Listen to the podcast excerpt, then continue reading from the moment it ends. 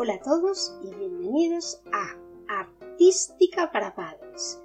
Esto es un programa dedicado a los padres de niños que entrenan gimnasia artística.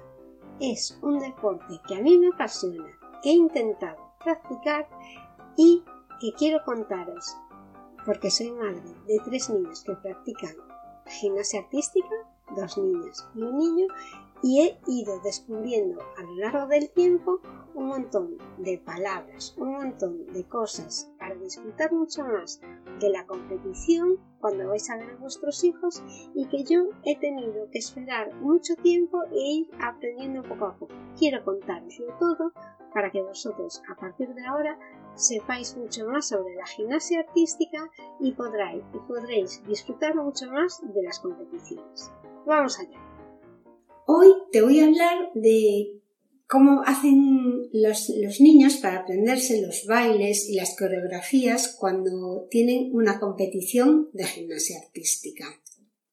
Yo esto lo sé porque tengo tres hijos que entrenan gimnasia artística desde hace ya mm, más de 12 años, yo creo, y porque tengo una hija que entrena a niñas pequeñas. El caso es que si has ido a alguna competición de gimnasia artística, posiblemente hayas visto a una niña pequeña que se pone a llorar porque se ha olvidado la coreografía.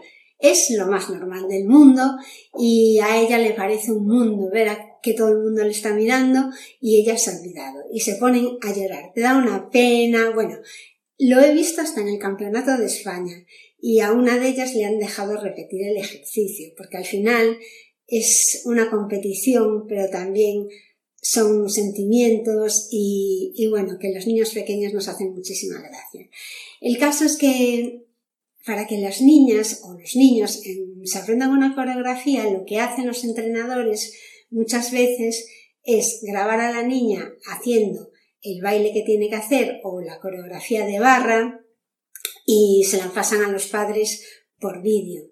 Entonces tú lo que tienes que hacer en casa con tu hija es ver la coreografía y ver si va siguiendo los pasos que, tiene que hacer.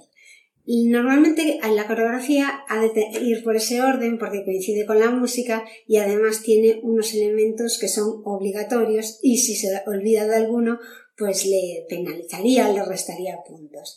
Entonces es importante que se la sepan entera. Después ya con el tiempo se siguen olvidando las coreografías, pero van ganando experiencia y llegan a improvisar. Eso, por ejemplo, le puede pasar a mi hija mayor que lleva compitiendo un montón de años y llega a la competición con un baile que también hace desde hace varios años, con una coreografía que conoce perfectamente y con los nervios se le olvida. Lo que pasa es que tiene ya tanta experiencia que en ese momento improvisa y yo ni me he dado cuenta. Después es cuando me lo dice, que me dice, es que aquí en esa parte me he olvidado no sé qué, y, no, no tenía que ser eso, tuve que improvisar otra cosa. Bueno, pues sabéis que me podéis encontrar en artísticaparapadres.com. Soy madre de tres gimnastas y me encanta compartir lo que voy aprendiendo con ellos y con la gimnasia artística. artísticaparapadres.com